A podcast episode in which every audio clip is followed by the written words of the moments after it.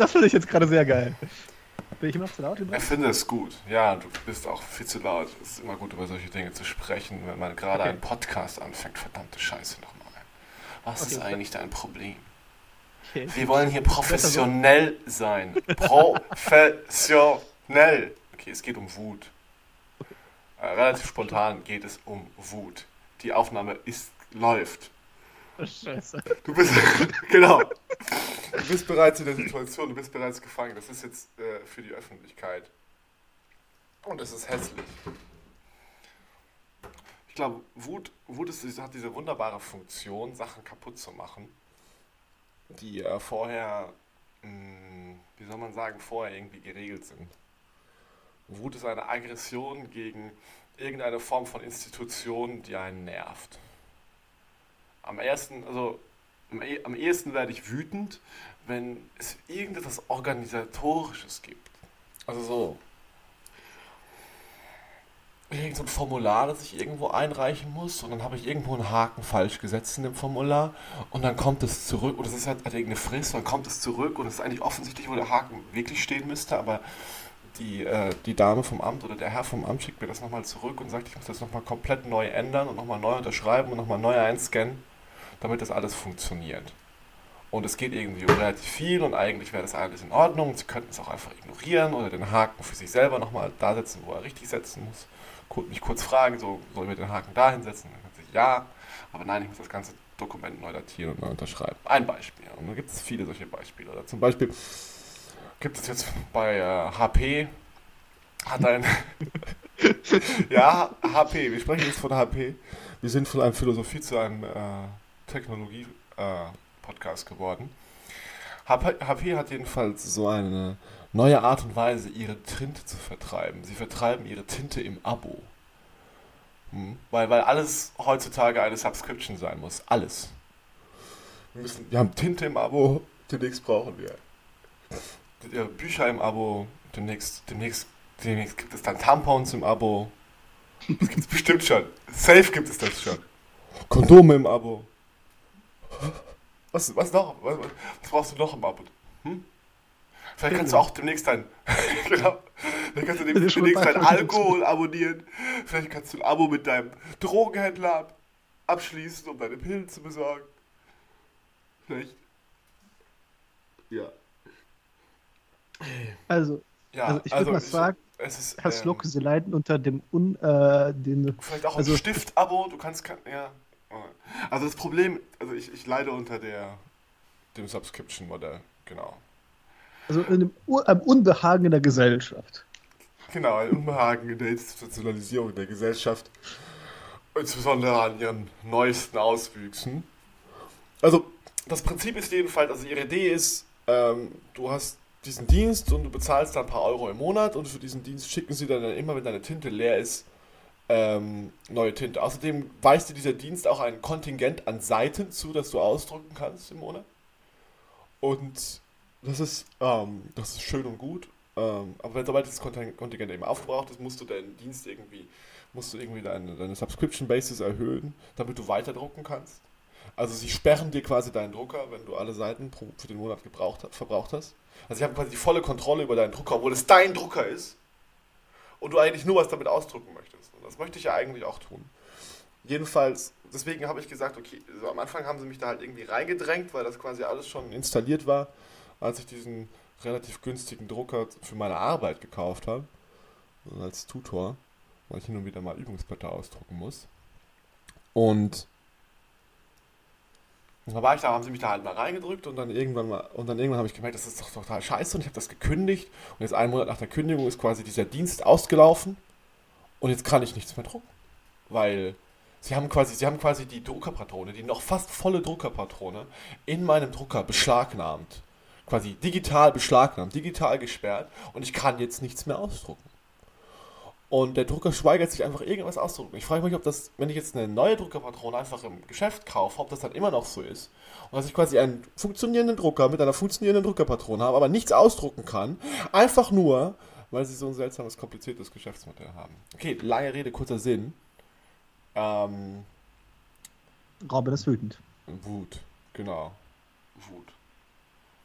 Also da würde ich schon mal gleich einhaken, weil man hätte halt jetzt gerade sehr gut sehen können, wie Robin mit, mit dem Pronomen sie operiert hat. Also sehr, also sehr virtu, vir, also virtuos hat er das gemacht, indem er sie beschuldigt hat, einfach das gesperrt zu haben. Und sie sind es, die die Macht haben. Und sie sind es, die auch vor das Gericht gehören. Genau, vor allem sie machen, sind es auch, die es mir so schwierig machen, dass ich erstmal auf diesen scheiß Subscription-Dienst reinfalle und das überhaupt abschließe, weil ich meinen mein, mein Drucker auch prinzipiell nur mit WLAN benutzen soll und dann, obwohl ich, und ich muss mir sogar ein eigenes Kabel irgendwo her besorgen, damit ich ihn ganz normal, wie einen normalen Drucker anschließen konnte.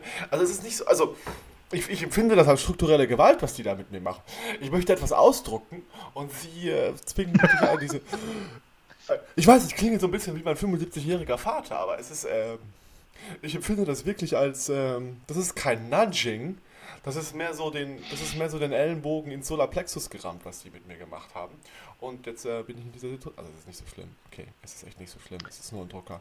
Und weißt du, es heißt ja auch immer, einen Schritt zurücktreten, durchatmen, es ist alles nicht so schlimm. Es ist nur ziemlich dumm. Es ist ziemlich dumm dass man im Jahr 2023 anscheinend ein Abo braucht, um drucken zu können. Aber ja, ähm, sie, sie, genau. Ich, ich, ich, sie, ich, mache sie für meine Misere verantwortlich, aber vielleicht ist es auch einfach nur mein Mangel an Organisation. Sobald ich das sage, übrigens, sobald ich die, den, den Locus of Control, muss man so psychologisch auszudrücken, den, den Ort der Kontrolle auf mich selbst verlagere, werde ich deutlich weniger wütend. Weil es ja, wäre ja blöd, auf sich selber wütend zu sein. Und dann sagt mir, okay, hast du halt nicht aufgepasst bei der Einrichtung dieses Druckers, hast es nicht ordentlich genug gemacht. Ist ja aber so selten, dass man wütend auf sich ist. Hm, und jetzt bezahlst du den Preis dafür. Und das ist auch in Ordnung. Okay, man kann schon wütend auf sich sein, aber man, wegen dem Drucker ist man nicht wütend auf sich. Wegen dem Drucker ist man wütend auf andere. Ich finde es aber sehr spannend, dass die Wut katalysiert werden kann, indem man sie öffentlich ausspricht, wie Robin es jetzt tut. Indem man sein Leiden und die Unfairness der ganzen Welt kundgibt, wird etwas von dem Leiden gemindert. Also Robin steht an als ein Anklagender. Er ist die moderne Antigone, die einfach anklagt, ein Kreon, der einfach sagt, du darfst jetzt nicht drucken. Und äh, Robin ist wie die antike weibliche Gestalt, die einfach sich weigert, dem Gesetz zu folgen und auf einem göttlichen Recht beharrt, zu sagen, das ist Unrecht. Genau, und ich, jetzt ich will einfach privat in meiner Wohnung drucken. Ich will einfach, du, so ganz privat, für mich, in, in, der, in, der, in der Heimlichkeit, in dem, in, dem, in dem göttlichen Recht als Mensch, Sachen, auch ohne die kooperativen Gesetzmäßigkeiten irgendwelcher Geschäftsmodelle ausdrücken zu können. Auf diesem Recht beharre ich. Das, das das genau, ob, obwohl die Welt gegen Robin ist. Weil Robin hat einen falschen Vertrag unterschrieben. Robin hat sich irgendwie eindollen lassen von einem billigen Drucker. Es ist egal. Es ist nicht seine Schuld, dass die Welt eine falsche ist, denn die, ihn, die ihm falsche Gesetze aufgezwängt hat. Deswegen kann Robin auch akzeptieren, dass es irgendwie praktischen menschlichen Gesetzen zu folgen ist er, weil er es verkackt hat und er dafür gerade stehen muss. Das wird er auch. Aber er klagt an vor, äh, vor, äh, vor einer riesigen Ungerechtigkeit. Ja, ich nehme, die, ich die Tragik meines Nicht-Drucken-Könnens an. Ich werde wahrscheinlich morgen entweder die gottverdammten Patronen kaufen, mit denen es dann vielleicht funktioniert. Wenn es dann immer noch nicht funktioniert, dann werde ich wirklich sauer. Wenn es dann immer, äh, oder ich werde halt zum Copyshop gehen und Sachen auf gut alt ausdrücken. Naja, aber jedenfalls ich, ich, nehme das, ich nehme die Tragik der Situation an. Wir sollten vielleicht mal kurz, ich finde, das ist gut. Ich finde es gut, dass wir von Wut und Druckerpatronen und HP, ähm, das ist übrigens gut. Unser, unser Podcast ist so klein, also niemand hört ihn. Und ich finde es gut, das ist das Erste, was wir machen. Meine Freunde hört ihn. Wir besorgen uns keinen kein Sponsor, wir besorgen uns einen Anti-Sponsor. Also Leute, also wir haben, wir haben Den wir Geld geben, damit sie uns zuhören nein, nein, genau, so nein. nein, die uns Geld geben würden, damit wir aufhören, Scheiße über sie zu reden. Wenn wir, wenn wir, wenn wir überhaupt eine Öffentlichkeit oder eine Plattform haben. Also wir, wir, wir haben höchstens, wir machen uns höchstens irgendwelche, irgendwelche Feinde, also Antisponsoren, die Interesse daran haben, dass, dass das nicht verbreitet wird. Im Gegensatz dazu, ähm, im Gegensatz dazu, dass wir uns erstmal tauglich machen äh, für eine breitere Audienz. Nee, stattdessen raten wir über ähm, das Drucker-Subscription-System von AP. Ich kann auch gerne über Sachen ragen. Ich, ich habe jetzt gerade aufgehört, Humanistik in meinem Luxusstudium äh, mit zu betreiben, weil dort eine Aufgabe von mir nicht anerkannt worden war, die sehr verlappig war. Weißt du, was, was, weißt du, was sein könnte? Na? Vielleicht sind ähm, du und ich, Nikita, was ist, wie wäre wie wär diese Möglichkeit? Vielleicht sind wir einfach nur unorganisierte Vollidioten. Nur mal so als Vorschlag. Das macht, das, äh, das macht mich aber jetzt nicht weniger ruhig, sondern nur noch wütender. So wütend auf sich selbst dann quasi. Aber bevor Ach, wir, zu Wut, bevor wir Ja. zu Wut auf sich selbst kommen und zu dem Problem damit, sollten wir vielleicht dieses ganze Antigone-Kreon-Business auflösen. Weil das ist vielleicht höchst nicht mal für die Abiturienten unter uns äh, verständlich. Was ist, was, ist, was ist mit Antigone, was mit Kreon, was haben die gemacht? Was war das, war das Problem? Warum, warum sprechen wir über alte Griechen, obwohl wir uns eigentlich äh, über Druckerpatronen Okay. aufregen? Okay, ich finde es sehr gut. Wir fangen, wir fangen kurz nachher jetzt wieder den Kulturquatsch weiter. Okay. Ähm, also, für den Kulturquatsch bin ich gerne zuständig heute. Also, Antigone, antike Frauengestalt, mega attraktiv, obwohl das irrelevant ist. Sie ist diejenige, die Antigone war Ähm, heiß. in meiner Vorstellung schon. alle- Okay, achso, in deiner Vorstellung. Okay, okay, in deiner Vorstellung. Gut, red weiter, red weiter. Auf jeden Fall ähm, gibt es, hatte so einen Bruder, wie heißt, wie hieß er denn nochmal? Poly. Poly. So, Das ist jetzt gerade echt peinlich. Polykrates wahrscheinlich, irgendwie sowas. Nee, äh, weißt du, das ist jetzt gerade. Äh, Naja, oh, hat, also es geht ja vor allem um die Leute, die. Ähm, von, also es geht ja vor allem um die Leute, die. Die Geschichte, die danach passiert, ist ja gar nicht so wichtig, wer da jetzt stirbt. na gut, okay. Äh, okay. Äh, Antigone hat einen Bruder und der Typ ist gestorben, als er die Stadt angegriffen hat. Kreon ist der Vater bzw. Stiefvater, egal. Auf jeden Fall ist er je- derjenige, der sagt, jetzt ist er ein Staatsfeind, der Bruder von Antigone. Er darf deswegen nicht begraben werden. Und deswegen äh, ist, äh, muss seine Leiche draußen vor den Stadttoren zerfleddert werden. Was natürlich aus der religiösen Sicht ein Sakrileg ist. Und Antigone, sie ist in dieser religiösen Kaste und trotz des expliziten Verbotes von Kreon begräbt sie ihren Bruder. Genau, der er Bruder sagt- heißt übrigens Polynikes. Ich habe es jetzt mal kurz gegoogelt. Was der mein Freund Google.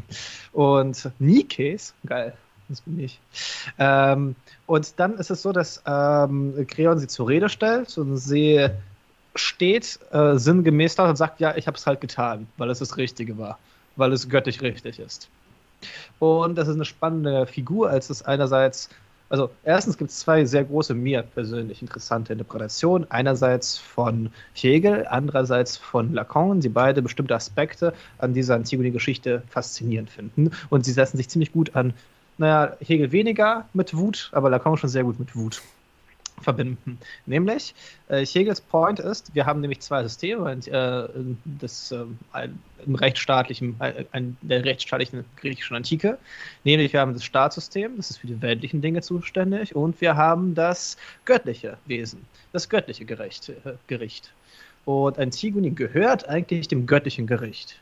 Und das bedeutet, dass äh, sowohl wenn Menschen geboren werden, werden sie dann ins Reich der Menschen entlassen. Das heißt, ein Kind wird geboren, es wird gesegnet, ganze rituellen Sachen, und dann wird es aufgezogen, Familie, und dann gehen die Männer, es waren nur Männer, gehen raus in die Öffentlichkeit und da stehen dann im öffentlichen Recht der Polis. Aber dann, wenn sie sterben, werden sie auch bestattet, wiederum von den, äh, äh, vom göttlichen Recht von Leuten, die im Tempel dienen. Und das Spannende ist, dass eigentlich de, diese Aufteilung von vornherein nicht ganz funktioniert. Und das sieht man jetzt gerade daran, dass nach göttlichem Recht sagt Antigone, hey, ich habe total das Recht, diesen meinen Bruder zu bestatten. Vor allem, er ist mein Bruder. Und das Bruderrecht, also das Recht auf den eigenen Bruder, ist viel, viel stärker als alles andere. Und Kreon sagt, hey, ich habe mein Staatsrecht. Genau, er Und sagt, hey, der Typ war ein Staatsfeind und deswegen dürfen wir ihn nicht ordentlich bestatten.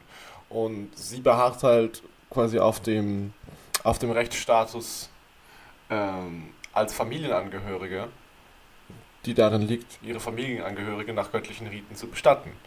Und dieser, also zu gut Deutsch sind da einfach zwei Sphären von, wie nennt man das? Zwei Sphären von Anerkennungsgründen, zwei Sphären von Anerkennung, zwei Sphären von Recht, zwei Sphären Ja. von so gut philosophisch neudeutsch Normativität, die, die da kollidieren. Das ist ja was passiert. Und das, das Spannende ist, mhm. ist, dass ähm, das Recht, auf das Antigone pocht, eben nicht etwas, was komplett festgeschrieben ist. Es ist nicht, was ausgehandelt werden kann. Es ist kein von Menschen gemachtes Recht, sondern es ist einfach mein Bruder, Bruder, period, no discussion it. Das heißt, ja, da ist dieses, diese emotionale Komponente drin. Ja, und vor allem auch im Bewusstsein, es gibt ein Recht, das ich zwar nicht aussprechen kann, das auf meiner Seite ist. Mhm. So ist, und das genau Antigone nicht diskursiv ist im Vergleich zum Beispiel zu Creon, der aber sagen kann, hey, schau mal, ich habe jetzt nicht Gründe, ihn jetzt dafür ähm, schlecht zu behandeln oder, keine mhm. Ahnung, ihn jetzt draußen zerfleddern zu lassen. Und sie diskutieren nicht mit Creon. Sie sagt, hier, das ist, das, das ist die richtige Sache, das ist die Wahrheit. Mhm. Und wenn alle Menschen ganz tief in sich hineingehen, wissen sie das auch. Mhm. Wie würdest du das jetzt auf das Druckerbeispiel anwenden?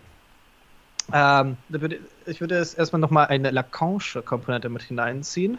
Nämlich Lacan interpretiert es auch darin, dass hier etwas ist, das auf ein nicht an, auf ein prästabiles universelles Gesetz referiert, was Antigone macht, sondern sie eher die Unfairness des aktuellen Gesetzes äh, anklagt.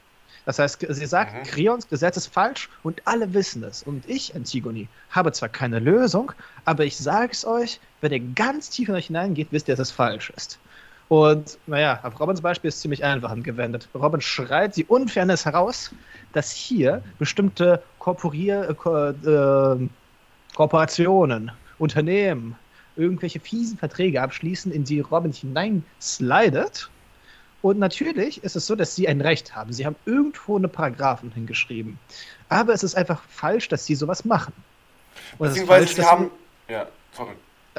Falsch, dass ähm, sie es machen, falsch, dass sie jemand durchkommen. Bitte, Robin. Beziehungsweise falsch, dass sie dieses, also falsch, dass sie dieses Gesamtsystem von einem Abo für Tinte quasi jedem als die Struktur, wie man Tinte kauft, aufdrücken müssen, obwohl es für insbesondere kleine Akteure deutlich einfacher ist, einfach die Tinte kaufen zu gehen. Genau, es, ist, es fühlt sich einfach so an, als würde Robin sagen müssen, ey, Leute, das geht ja so nicht. Und es ist nicht so, dass Robin jetzt sich berufen fühlt, jetzt einfach einen kompletten Gegenvorschlag zu machen, obwohl ich nicht zweifle, dass Robin das könnte. Es ist eher so, dass Robin erstmal sagt, so, nee, das geht so nicht. Also Leute wie du und ich, wir werden dadurch einfach unnötigerweise benachteiligt. Und das ist etwas, was hier be benachteiligt vielleicht falsch, aber mh, hm, belästigt. Sie belästigen mich. unnötigerweise, weil sie bestimmte, also man könnte sagen, in diesem Beispiel mit Creon und Antigone, äh, Creon erhebt Ansprüche auf einen Körper, nämlich der eigentlich Antigone gehört. Das ist ihr Bruder. Und sie sagt, es ist ihr Bruder und, es, und sie ist seine Schwester und sie sind endlich einfach so, nicht einfach nur Blut, sondern verwandt, sind einfach leiblich verwandt. Aus dem gleichen Schlund sind sie gekrochen. So. Und das ist halt der Grund, der Körper wird von einer fremden Instanz besetzt und beansprucht. Und jetzt kann Robin einfach gefühlt so seine Extension seines Körpers, nämlich seine eigene private Sphäre, zu der nicht nur sein Bett, sein Tisch und sein Mikro gehört, sondern auch eben der Drucker. Ich habe den Drucker ja gekauft, ich habe ihn ja bezahlt. und die Tinte gekauft. ist eingesetzt, da ist Tinte im Drucker drin und ich kann jetzt nicht drucken, weil die fremde Instanz über über die Fernsteuerung des Internets diesen Drucker komplett blockiert hat. Und du kann, ich kann ihn nicht mal laufen lassen, wenn ich das WLAN an ihm ausschalte. Dieser Drucker ist einfach komplett ausgeschaltet ganz kurz, es gibt so eine Kurzgeschichte von Robert Walser, das heißt Die Wurst. Und dann äh, geht es einfach nur darum, eine halbe Seite lang, dass der Protagonist rum, rumschimpft, dass er die Wurst aufgegessen hat, die er nicht aufsparen wollte. Und es ist die ganze Zeit wiederholt und wiederholt, wiederholt. So wie Raul die ganze Zeit. Und diese Tinte und dieser Drucker. genau. Das ist dieser, dieses eigentliche, sich, eigentümliche sich auf sich selbst zusammenziehen, dieser Form von Antigone Wut ist auch, äh, auch etwas Besonderes. Quasi. Das ist quasi dieses, ähm, weil du eben nicht genau sagen kannst, was eigentlich dein Problem ist. Also dein Problem ja. ist einfach nur, dass du ganz gerne selbstverständlicherweise deinem deinen Instinkten folgen möchtest, so wie du, so wie ein Eingeborener selbstverständlicherweise zur Wasserstelle gehen möchte und dort Wasser trinken und dann kommt irgendjemand irgendein moderner Industriekonzern und leitet das Wasser um und hat aber auch einen Brunnen gebohrt und sagt, dass du jetzt zum Brunnen gehen sollst, um das Wasser zu holen. Und der Eingeborene sieht es absolut nicht ein, diese, diese Veränderung mitzumachen. So ungefähr ist das. Und äh, ich meine, er, er, kriegt ja das Wasser, er hat genauso viel Wasser wie vorher. Es ist halt jetzt nur anders. Und, es, und aber er, wogegen er aufsteht, ist quasi nur dieses, dieser Eingriff in seine Art und Weise, es zu tun, in seine mehr oder weniger idiosynkratische Weise das auch zu tun, weil ich gebe zu, dass ich jetzt auch nicht der effizienteste äh, Betreiber eines Druckers bin, wahrscheinlich das genaue Gegenteil und wahrscheinlich ist die, ist die, analoge Weise, die ich das da bevorzuge, nicht unbedingt die fortschrittlichste und die größte, so wie, so wie das göttliche Recht auf das Antigone Epoch ja auch etwas Archaisches ist, dass quasi dem, dem die Wörter und die Argumente fehlen. Deswegen bezieht es sich einfach nur so sehr auf seine eigene Emotion, auf seinen eigenen Willen, auf sein Gefühl, auf die Offensichtlichkeit der Verletzung seines Rechtes, die ähm, nicht die rational nicht begründbar ist genau, ich, hier würde ich ersetzen, äh, einsetzen. Sauber Antigone ist ja unglaublich verletzbar, also wenn sie sich in diese öffentliche Sphäre begeht oder einfach ihr Unrecht rausschreit und sagt, dass es nicht sein darf. Es ist genauso wie ein Individuum rausgeht und, und, und so wenn Robin einfach jetzt irgendwie versucht, irgendwie zu sagen, hey, das ist ja unfair, hat Robin nicht, nicht so viele Chancen, äh, dagegen irgendwie sich aufzulehnen. Es ist, wenn, wenn dieses gefühlte Unrecht sich in der Öffentlichkeit auch kundgibt, sich artikuliert, dann immer aus der Position der Schwäche. Und das ist auch diese, ich glaube, diese um, ähm, Sache, dass man äh, Wut, äh, wütend nicht nur der Eingriff in seine private Lebensweise ist, sondern Wut in, in, in dem Sinne, dass man auch wütend ist, dass da etwas, wovon man nicht ausgeht, dass die andere grobe Wel Weltzugänglichkeit so bleibt, wie man sie eigentlich gerne hat. Oder einfach, dass sie Einfacher, einfach, einfacher so, als so, so ein Ausdruck von Hilflosigkeit auch. Es ist so ein, so, es ist, es ist so ein, eine Reaktion darauf, dass gewisse Systeme oder gewisse Dinge sich auf die oder die Weise verändern oder so oder so sind und man dagegen anrennt und eigentlich jetzt so, und wenn man auf eine normale Weise damit umgehen möchte, das nicht, beko nicht bekommt, was man davon will und dann wird man einfach sauer. So im Sinne, ich würde ja. mehr. Also das destruktive Instinkt, so die Kindertrotzphase, sind davon, was soll der Scheiß? Aber nicht nur das, es geht ja darum, dass da eine größere Instanz Ansprüche erhebt, darauf zu kontrollieren, was eigentlich du nicht glaubst, dass sie kontrollieren dürfte. Also das heißt, dass man etwas, weil stell dir vor, jetzt würde der Staat einfach regeln, wie oft man Coitus zu Hause haben dürfte. Und dass er begründen würde, dass da die Gesundheit der ganzen Population gesteigert werden würde. Selbst wenn das wahr wäre. Du kannst es auch krasser machen. Ein, ein Kind-Politik ist auch so passiert. Stimmt, richtig. Das ist extrem, also man könnte sagen, warum hat der Staat die, das Recht, da einzugreifen? Also es, etwas greift Anspruch, äh, hebt Anspruch darauf, was du eigentlich als, als einen Menschen zugehörig empfindest. Und das ist dieser wortlose Aufschrei. Ich betone sehr gerne wortlos, weil man noch, weil das der, der Anbeginn dessen ist, dass man Argumentationen findet. Es ist nicht so, man fühlt sich aus bestimmten Argumenten voll schlecht behandelt, sondern es ist zuallererst so ein Schock. Wow, das darf ja nicht sein. Also ich bringe ein Beispiel, das Dominik Finkelinde bringt in seinem einem Buch, nämlich das äh, von Rosa Parks. Die, ähm, äh, die Geschichte geht so, dass in den, äh, diesen, ich glaube es war 60er Jahre, äh, das gab es diese Jim Knopf-Gesetze, die Rassengesetze in den USA und die verboten. Jim Crow-Gesetze. Jim, Jim, Jim Crow, Jim Knopf, scheiße. Ja, was ist los? Was ist ja. eigentlich? Okay, geh weiter. Ach, heute, ja, sorry. Wir sind, wir sind ja. fit, wir sind ganz fit dabei heute. Äh, in allen ja wissen wir alles besser.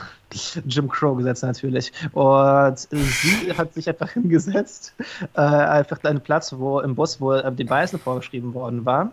Und dann wurde sie immer wieder gebeten, äh, sich weg zu, umzusetzen in einen anderen Waggon. Und das hat sie nicht gemacht unabhängig wie es real verlaufen ist, hat das aber eine Menge Zuspruch ausgelöst, dass sie sich eben geweigert hat, einfach sich umzusetzen. Und es könnte sein, dass sie argumentiert hat, aber es ist nicht der Punkt. Der Punkt ist, dass sie einfach so, also dieses wortlose, ich mache es einfach. Diese, diese Handlung, dass man es durchzieht. Und es zeigt auch die Offensichtlichkeit des Unrechts, das Rechtsgestalt angenommen hat.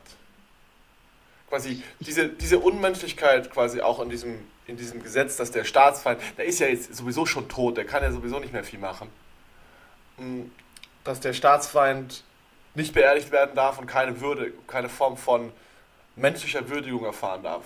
Genauso wie das, dieses unglaubliche Unrecht im Sinne von, dass jemand nur aufgrund seiner Hautfarbe einen bestimmten Platz in einem Waggon nicht einnehmen darf. Das ist zwar in Gesetzesform oder in Regelform gegossen, aber es ist Unrecht. Und, aber es, es tut so, es geht so davon aus, von, dass es halt, wie das so eingerichtet ist. Die Dinge sind so. Wir haben, das ist, das ist, die, wir müssen die Regeln befolgen. Und diese, diese, diese, diese einfache, selbstverständliche Autorität des Unrechtes mm, ist es, glaube ich, die wütend macht. Und deswegen, ja. deswegen ist es auch immer, ist es auch immer irgendeine seltsame Form von Bürokratie, die sagt, wir müssen uns eben an die Regeln halten. Wir müssen eben ganz genau die Dokumente ausfüllen, damit das alles auch richtig genau stimmt.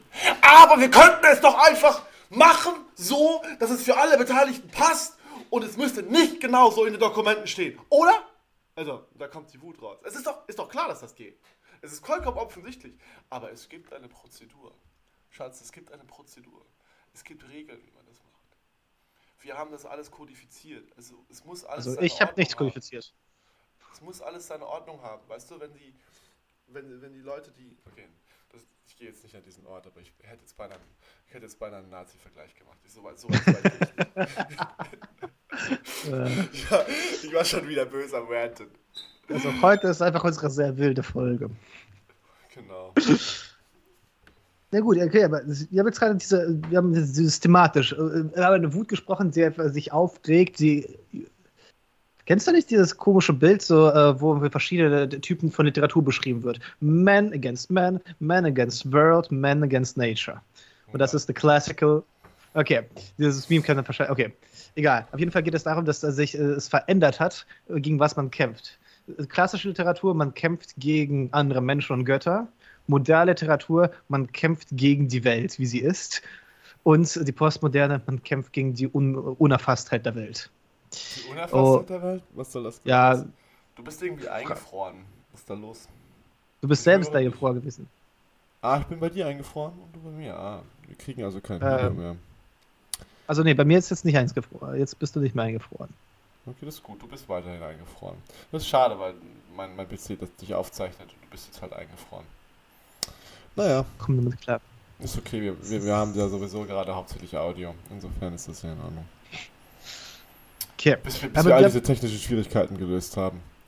Also ich, ich, muss, ich muss schon sagen, so, also es ist vermutlich auch vor allem die technische Unfähigkeit die sich hier nochmal wütend artikuliert. Also man muss da ja immer aufpassen. Immer erstmal vor der eigenen Haustür kehren. Aber es ist so schön, vor der Haustür anderer Menschen zu kehren. Es ist so schön, ja.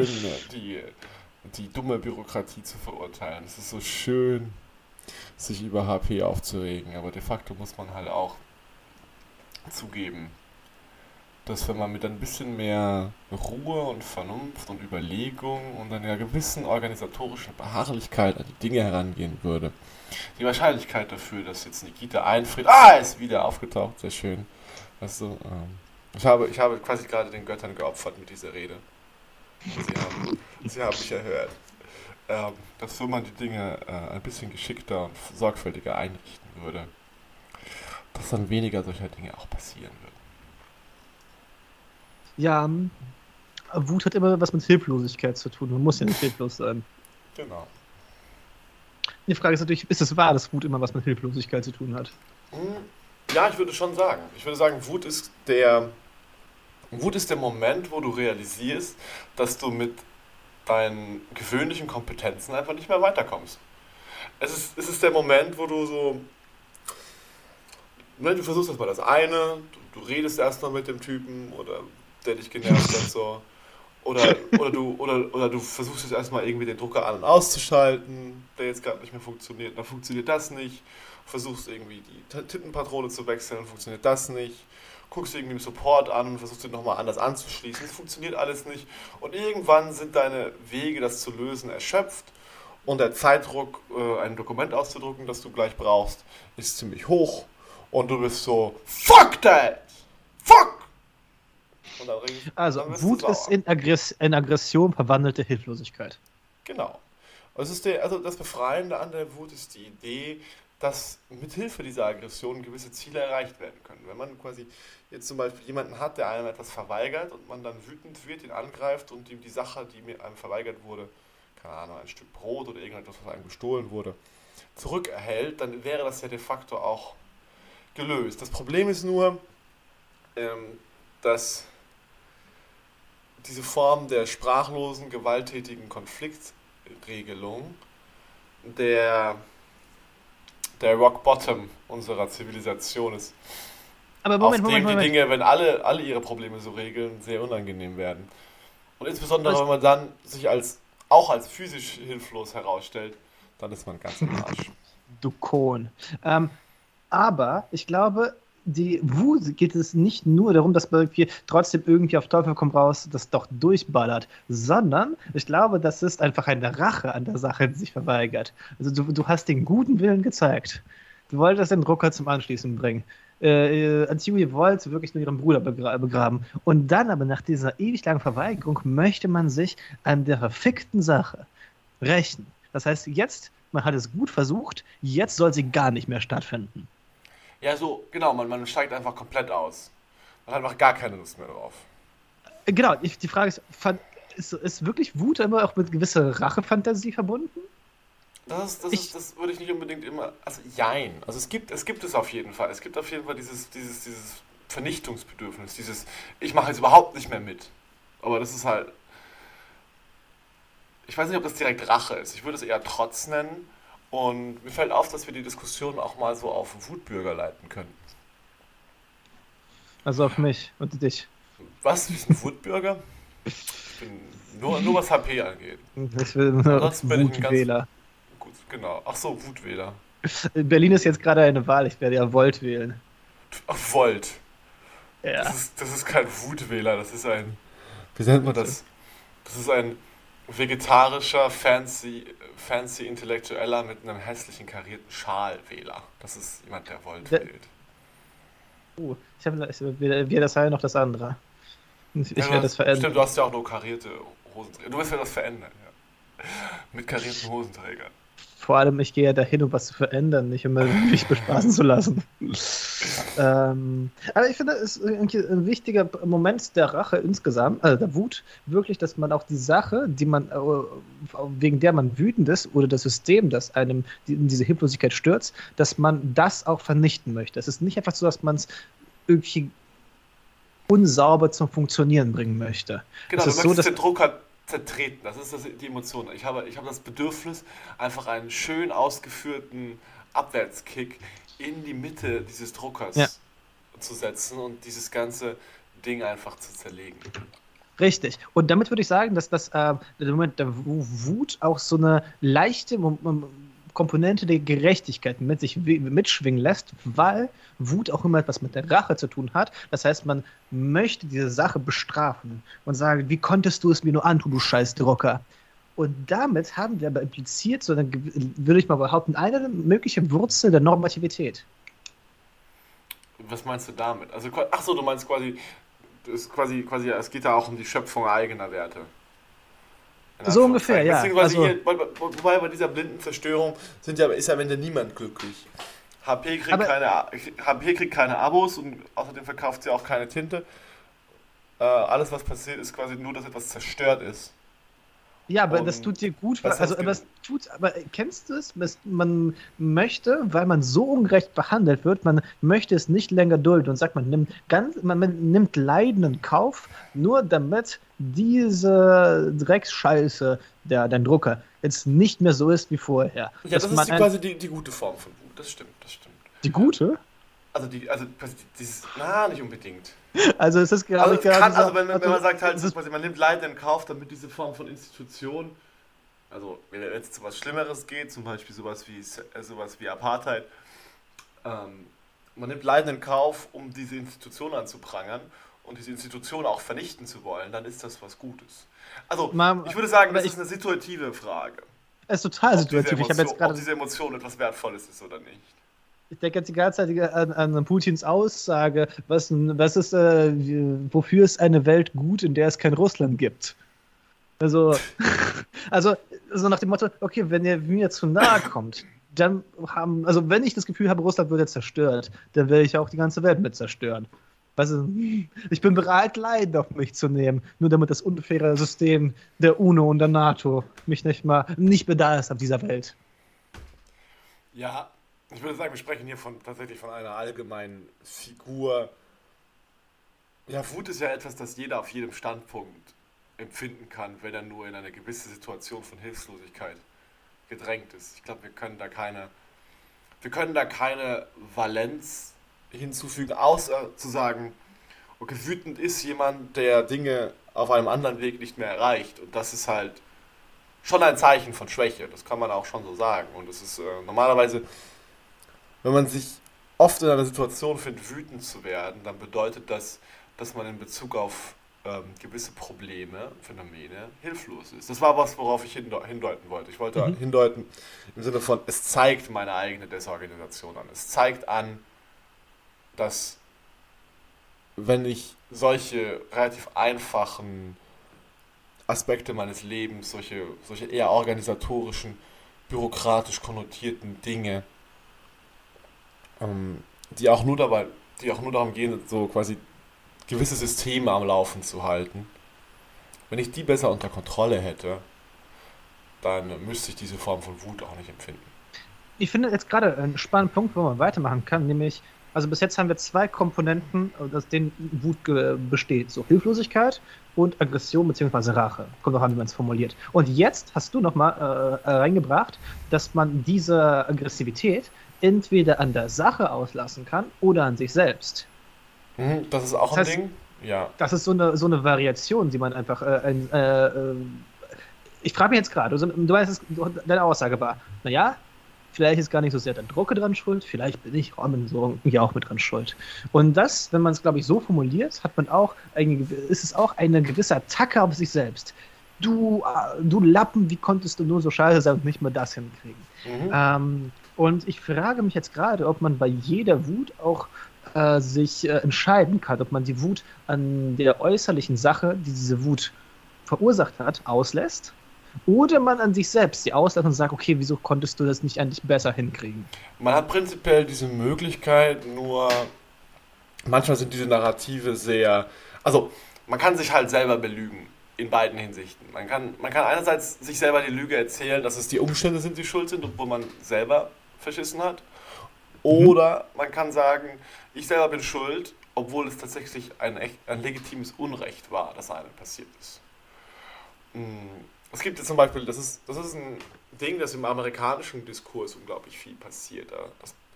Was da passiert ist, gerade so in Bezug auf die Frage des persönlichen individuellen Wohl, Wohlstands, haben die Amerikaner diese Kultur, alle Verantwortlichkeit für die jeweilige eigene finanzielle, ökonomische Situation auf das Individuum zu setzen. Mhm. Du bist quasi der, der nicht genug gehustelt hat, um jetzt in einer guten Situation zu sein. Du hast nicht, nicht, bist nicht gut genug mit deinem Geld umgegangen und so weiter und so fort.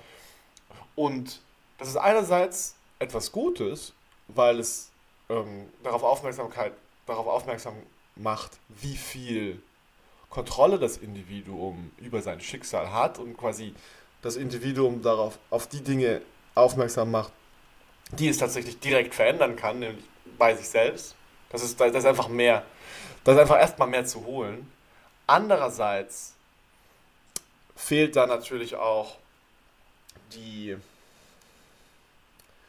fehlt die Komponente von, dass man in Umständen sein kann, in Unrechtsumständen, in realen Unrechtsumständen, von denen wir auch genug Beispiele in der Geschichte zum Beispiel des Dritten Reichs haben, wo es keinen Sinn mehr hat, die Schuld radikal bei sich selbst zu suchen, sondern man seine Energie darauf verwenden sollte, diejenigen anzugreifen, die sich hier schuldig gemacht haben oder die das Problem darstellen.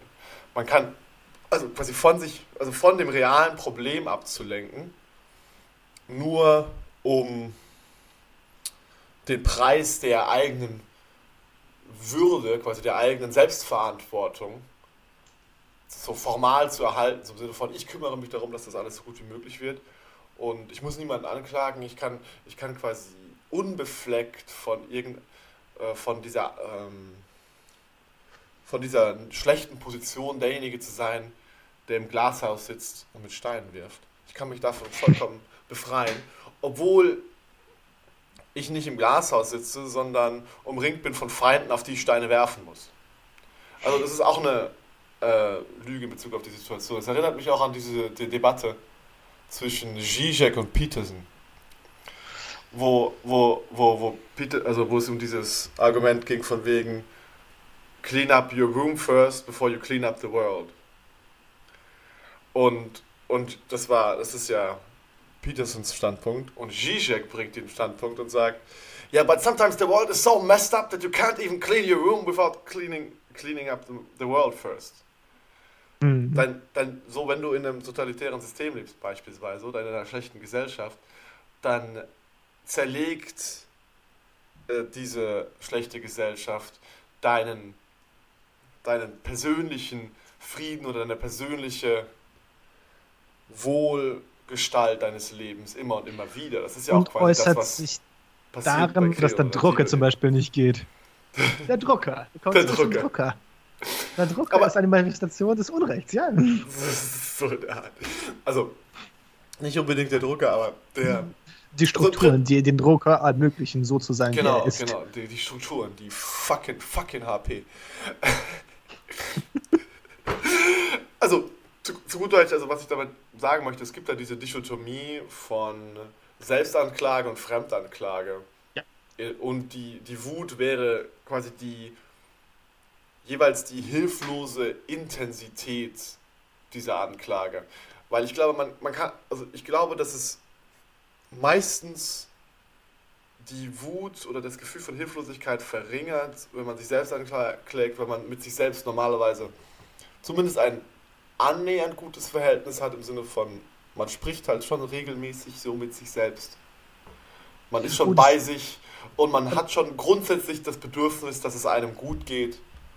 Man, deswegen, deswegen geht man davon und, und man geht auch davon aus, eine gewisse Kontrolle darüber zu haben, was man tut und wie man es tut. Boah, also und ich will ausgehend von diesen, Ja, ich auch. Aber ich komme nur gerade auf diesen einen Punkt. Okay. Also im Sinne von, man hat, man hat diese gewisse Nähe zu sich selbst, die zumindest die Illusion erzeugt, zu, ähm, hey, wir können hier an der Stelle was lösen. Wenn man dann aber immer wieder die Erfahrung macht, dass man gewisse Probleme oder gewisse Verhaltensmuster nicht ändern kann, wenn man dieses, dieses Gefühl hat, gefangen zu sein in seiner eigenen Persönlichkeit und in seinen eigenen Fehlern, dann wird man auch wütend gegenüber sich selbst. Und dann kommt es, kommt es zu ähnlichen verbalen oder nonverbalen Gewaltausbrüchen gegen das Selbst wie, wie gegenüber einer Fremdinstanz. Also nicht nur das. Also ich habe die Erfahrung gemacht, dass äh, wenn man einmal, dass diese Aufstauen der Wut und, und, und dieses sich kehren gegen sich selbst, ist auch nicht nur darin beheimatet, dass man einfach sagt, wie dumm man eigentlich ist. Dass auch die Gedanken immer wieder daran weiterkreisen, was man immer alles schlecht gemacht hat. Das heißt, wenn man, wenn man jetzt sich aufregt über eine Sache und wütend auf sich selbst ist, sondern weiter in den Tag hineingeht, dann kommt eine ganze Spirale von diesen selbstzerfleischenden Assoziationen. Oder kann sie zumindest kommen. Und mir, fällt, mir tut es eigentlich lieber, weil ich glaube, es ist viel besser, wenn man sie nach außen kehrt, aber in einer gewissen, wie soll ich sagen, halbwegs zivilisierten Form, wie Robin das jetzt gerade macht. Also das heißt, dass äh, ich glaube, das ist viel besser, als wenn man sie, gegen sie selbst richtet. Und man übrigens, man muss niemals diese Wut auch nie ge nur gegen das richten, was diese Wut verursacht hat. Zum Beispiel diesen Drucker. Man kann sie auch verschieben. Also zum Beispiel, also ich gehe dann gerne zu meinem Fight Club, wenn ich wütend bin. Und da bin ich schon durch die gesamten Umstände gezwungen, eigentlich so diszipliniert und aufmerksam zu sein. Und nach, oder nach hartem Sport wird, äh, äh wird meine Wut viel weniger. Da komme ich ja auch mit Sachen, die vorher sehr krass zudringlich schienen, viel besser zurecht. Das ist, das ist ein, ein guter Punkt, also eine gewisse Souveränität zu haben, weil, müssen wir ehrlich, es geht um einen Drucker. Der andere Punkt, also, beziehungsweise, jetzt mal ehrlich, es geht meistens nie um so viel als. Das Wie ein Sigourney und Rosa Parks. Genau, normalerweise geht es nicht um so viel. mm. Doch an der Stelle hat man ich würde, ich würde halt an einer Stelle widersprechen und sagen, dass es, dass es auch so etwas wie eine berechtigte Wut gegen einen selbst gibt. So im Sinne von, okay, das hast du einfach, also quasi dieses, dieses schlechte Gewissen, dieses Fuck, das hast du blöd gemacht, das war dumm, was du da gemacht hast und du solltest es nicht wieder tun. Und das ist quasi einfach eine Aggression gegen einen Teil des Selbstes, den man nicht, nicht zu akzeptieren bereit ist und für den man vielleicht auch, das hängt dann immer jeweils davon ab, ob das eine gerechtfertigte oder eine ungerechtfertigte Wut ist, für den man vielleicht auch Grund, gute Gründe hat, ihn loswerden zu wollen. Und ich glaube, dass diese Form von Kritik, das sollte man auf jeden Fall behalten und auch aushalten lernen, weil wenn man sich davon dagegen abgrenzt, dann verliert man auch so ein bisschen das Potenzial, sich zu verbessern. Ähm, ich stimme dir prinzipiell zu, dass, es, äh, dass man zu einer Selbstkritik und Selbstverbesserung fähig sein sollte. Und das ist, ähm, aber meine These wäre, dass die Wut auf sich selbst mir zumindest niemals eine Verbesserung meines Selbst gebracht hat. Also wenn ich wütend war auf mich selbst, war es nicht so, dass ich, äh, also ich, ich war schon dazu verleitet, dass ich so explosive Sachen gemacht habe, wie, okay, jetzt wird alles ganz, ganz anders, jetzt mache ich alles neu. Aber das hat äh, nicht genützt. Was eher nützt, ist eigentlich nicht die Wut auf sich selbst, sondern eher ein ruhiges, selbstreflektierendes Selbstverhältnis. So, okay, das hast du jetzt abgefuckt. Wie kannst du dich dazu bringen, dass du das jetzt besser machst? Und das ist, glaube ich, ein großer Unterschied zwischen Selbstbezug und Selbstverbesserung statt Wut auf sich selbst. Vielleicht kann das erste ja durch diese Wut angeleitet werden. Aber Wut soll, ich glaube, es ist ganz schlimm, Wut gegen sich selbst zu haben. Also, aber auch gegen den, gegen, die, gegen den anderen. Das führt ja, also, wenn ich jetzt irgendwie eine super wütende Mail an HP schreibe, dann sind die auch nicht, äh, deswegen nicht mehr gewillt, ihr seltsames Modell zu überdenken oder zumindest in diesem Modell eine Lücke für etwas weniger technologieaffine äh, Nutzer zu schaffen. Das heißt, ich muss, ich, ich, muss, ich, muss, ich muss ja auch denen, wenn ich etwas verändern will, muss ich zu ihnen gehen und sagen, hey, ich hatte da ein interessantes Problem mit eurem Subscription Service und das äh, ist ein bisschen schade und hat mir ein bisschen Schwierigkeiten bereitet. Und ich habe überlegt, hey, es könnte doch so eine Möglichkeit geben, dass ähm, so mit einer einfachen Ja-Nein-Schalte ich einerseits die Möglichkeit habe, okay, in diesen Subscription-Dinger zu gehen und andererseits da rauszubleiben. Und vielleicht könnte ich dann auch einfach zum Beispiel euch noch im Nachhinein, dazu bin ich ja auch bereit, weil ich habe ja jetzt quasi für diese Druckerpatrone erstmal nichts bezahlt. Ich könnte, wäre wär doch schön, eine Möglichkeit zu haben, quasi im Nachhinein zu sagen, ich habe jetzt diesen Subscription Service gekündigt, aber ich habe noch diese Druckerpatrone und ich war noch in der Trial Phase, weil ich kein Geld bezahlt habe. Und jetzt könnte ich euch, euch doch noch die Druckerpatrone, die ja schon in meinem Drucker ist, noch abkaufen. Das Geld würde ich auch bezahlen, wäre kein Problem, damit ich drucken kann. Weil das wär, ist ja nur rechtens. Da bin ich auch vollkommen einverstanden damit. Und ihr könntet das, also das wäre doch, das wäre doch ein guter ja. Deal so. Ihr würdet nichts verlieren. Ähm, ich, ich könnte meinen Druck machen und äh, würde auch quasi bei euch bleiben, weil dann habe ich ja alles, was ich brauche. Und das ist auch der deutlich bessere Umgang. Total. also Wut ist nur ein, Wut ist nur ein Signal, niemals eine gute Intens Handlungsintention. Ich glaube, das, das, ist stimmt. sehr wichtig. Wut und ist ein so gutes Signal von hier läuft etwas falsch, aber es ist nie, ja. nie die Struktur einer Handlung, einer guten Handlung. Es ist immer nur die Struktur einer destruktiven Handlung. Und normalerweise in fast allen Fällen sind die destruktiven Handlungen die falschen. Es gibt Momente, wo man zuschlagen muss. okay, das klingt ein bisschen krass, aber es gibt, es gibt diese Momente, wo es dann halt, wo es wirklich nicht anders geht, aber das sind sehr, sehr, sehr wenige Momente.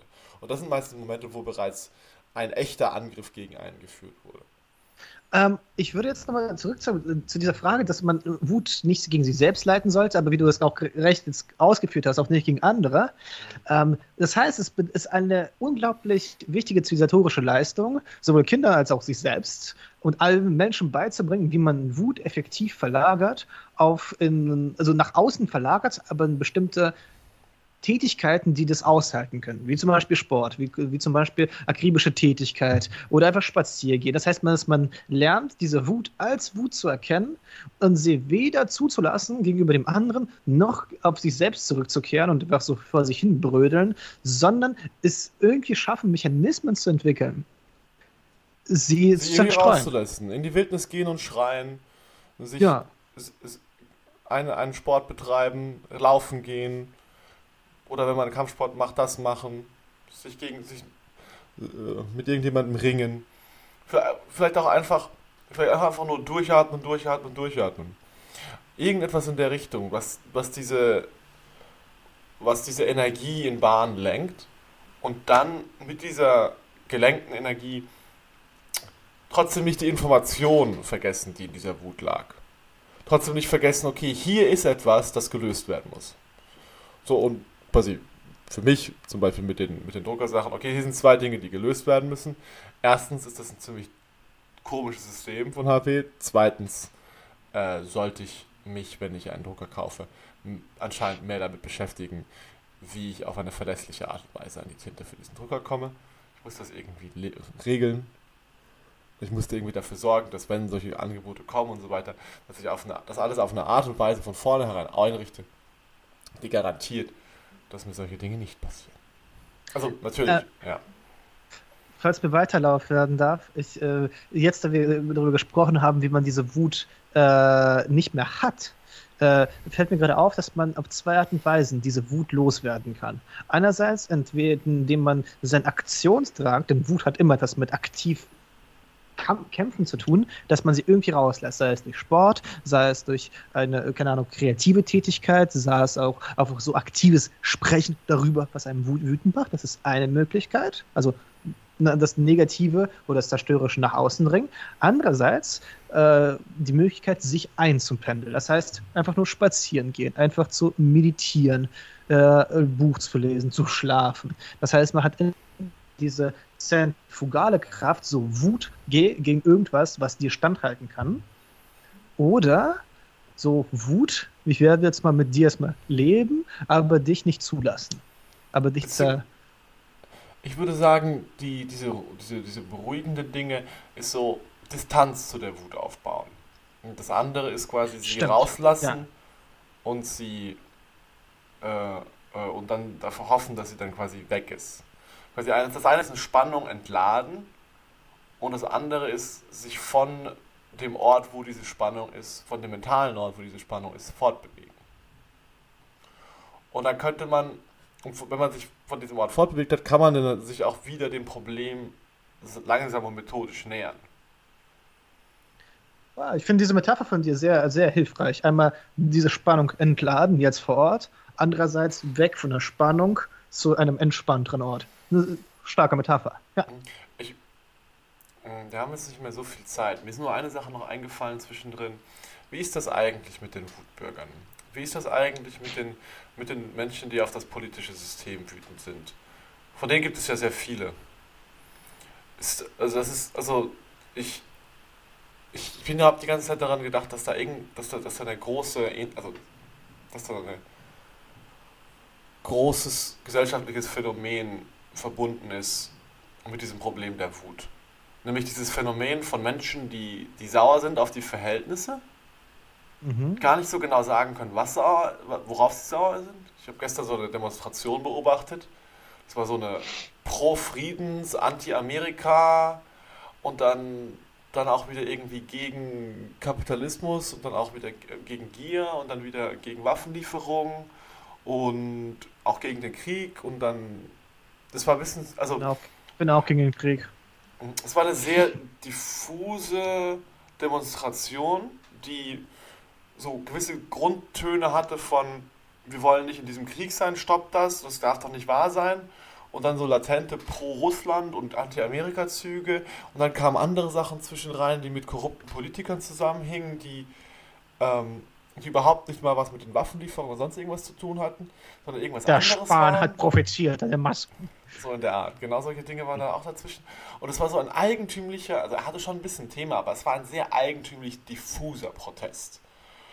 Und, und ich hatte mich gefragt, okay, was eint euch? Warum, warum seid ihr hier auf der Straße in diesem, in diesem diffusen Konglomerat an Protestierenden? Was, was treibt euch hier hin, wenn ihr nicht mal wirklich sagen könnt, was euch, was, euch, was euch stört? Aber ihr seid anscheinend wütend, aber eure Wut erscheint unglaublich beliebig.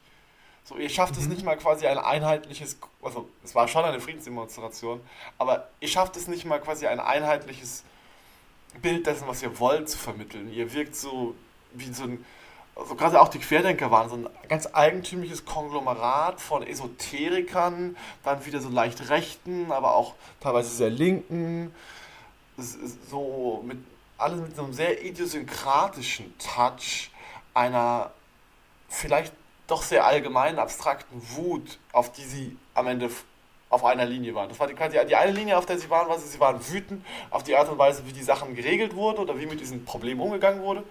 Jetzt diese Demonstration, sie waren wütend, wie mit diesem Problem Ukraine-Krieg umgegangen wird.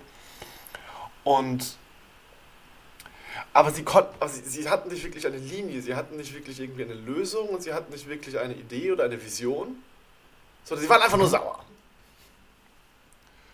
Ja, ja, ich verstehe, was du meinst. Ähm, äh, erstmal zu, allgemein zur Verteidigung von Leuten, die protestieren.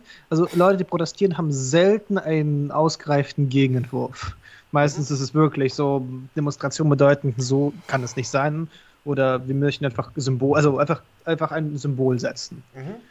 Selten machen sie es klassischerweise wie in den Revolutionen, die wir sahen. Aber ähm, ich glaube, was es damit auf sich hat, ist natürlich es gibt ja diese ewig angezweifelte, aber ich glaube doch stimmige zur Korrelation zwischen Leuten aus eher also aus Schichten von äh, aus ländlichen Schichten, Leuten, die ein gewisses Unternehmen haben oder auch die Leute, die auch nicht aus Akademikermilieu haben, die sind in den letzten, ja, fühlen sich in den letzten Jahrzehnten als diejenigen, die zu kurz gekommen sind. Und vielleicht haben sie auch, auch zu Recht.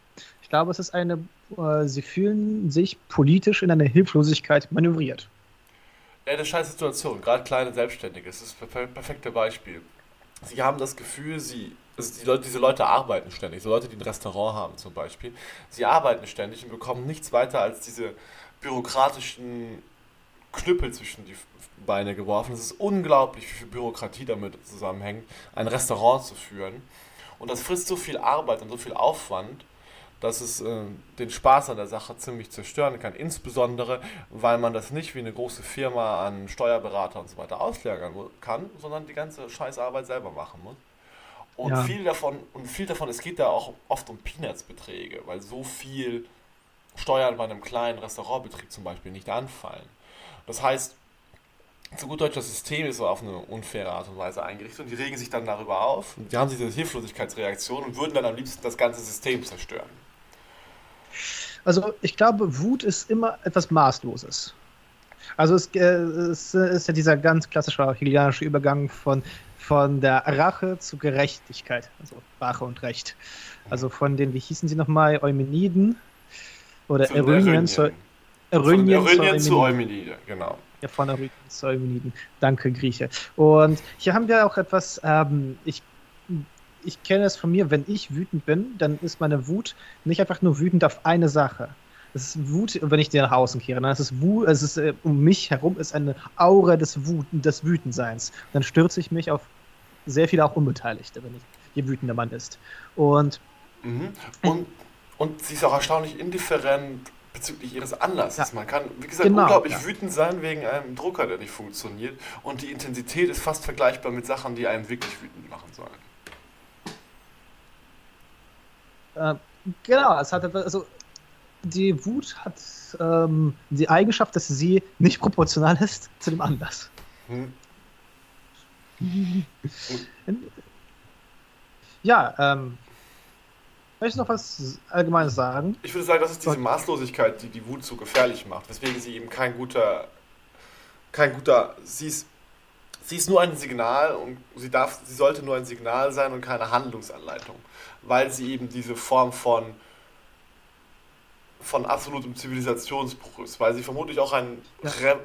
ein, ein Rudiment der Zeit ist, in der wir unsere Probleme mit physischen Alterkationen gelöst haben. Weil darauf bereitet sie uns vor. Das ist, was sie macht. Sie ist, sie ist quasi der, der, der maßlose Angriff auf den anderen oder auf, auf das, was uns im Weg steht. Und dieser, diese Form von Angriff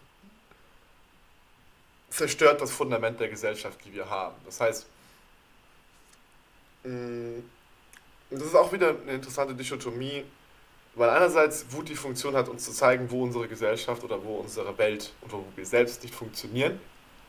Andererseits ist das destruktive Potenzial, das sie für die Lösung dieser Probleme entfalten will, etwas, das die Dinge noch schlechter machen kann. Meistens ist es auch Macht meine Erfahrung hat mir die Wut selten was Gutes eingebracht.